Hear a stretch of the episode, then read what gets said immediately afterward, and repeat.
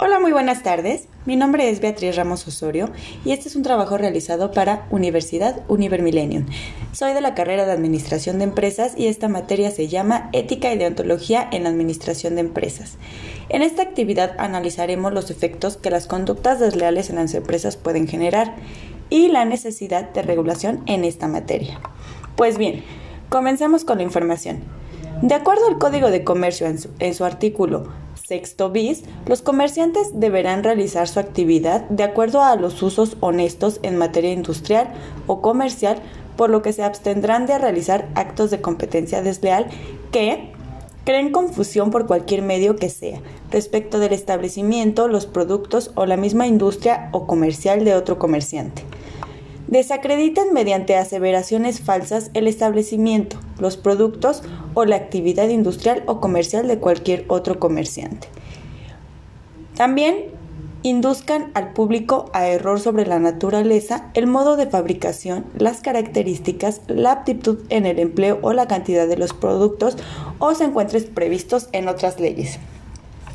Bien, un concepto mucho más entendible eh, que que se puede entender de mejor manera es que se entiende por competencia ilícita o desleal todo aquel comportamiento que puede encuadrarse usando elementos objetivos de análisis como contrario a las exigencias de buena fe dentro del plano del comercio con el propósito de incitar a la compra de un producto en un enclave determinado afectado negativamente y mermando la libre decisión y elección del comprador. Bien, pues en mi punto de vista entiendo por competencia desleal que son todos esos actos que las empresas realizan con la firme intención de afectar a las demás empresas.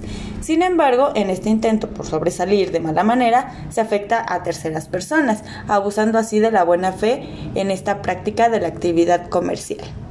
Algunos ejemplos de competencia desleal son actos de engaño, actos de confusión, omisiones engañosas, actos de imitación, violación de secretos, violación de las normas, venta a pérdida y publicidad ilícita, entre muchos otros, por supuesto.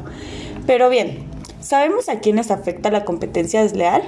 Bien, pues afecta contra el normal desenvolvimiento de las actividades económicas en el mercado es decir, algunos dan un precio y otros dan otros, y pues realmente esto crea un desbalance en los precios del mercado en general. También afecta a los competidores, al interés del consumidor y al interés colectivo. En especial, eh, pienso que el usuario final son los más afectados. No olvidemos que al final siempre buscamos la mejor calidad al mejor precio y el hecho de que una empresa tenga publicidad engañosa o alguna otra acción desleal hace que tanto las demás empresas como el consumidor se vean afectados. Y por último, eh, no menos importante, esto generalmente afecta al principio de la buena fe que tan importante es en estos días donde pues sí por supuesto los valores se han perdido. Bien.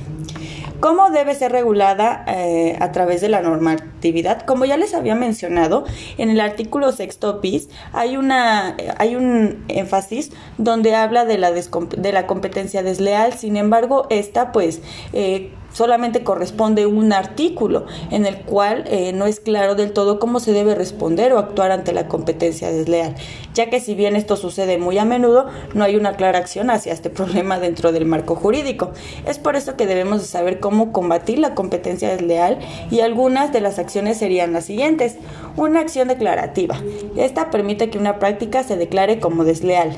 Eh, también tenemos una acción de cesación o prohibición que permite interrumpir o prevenir la práctica desleal.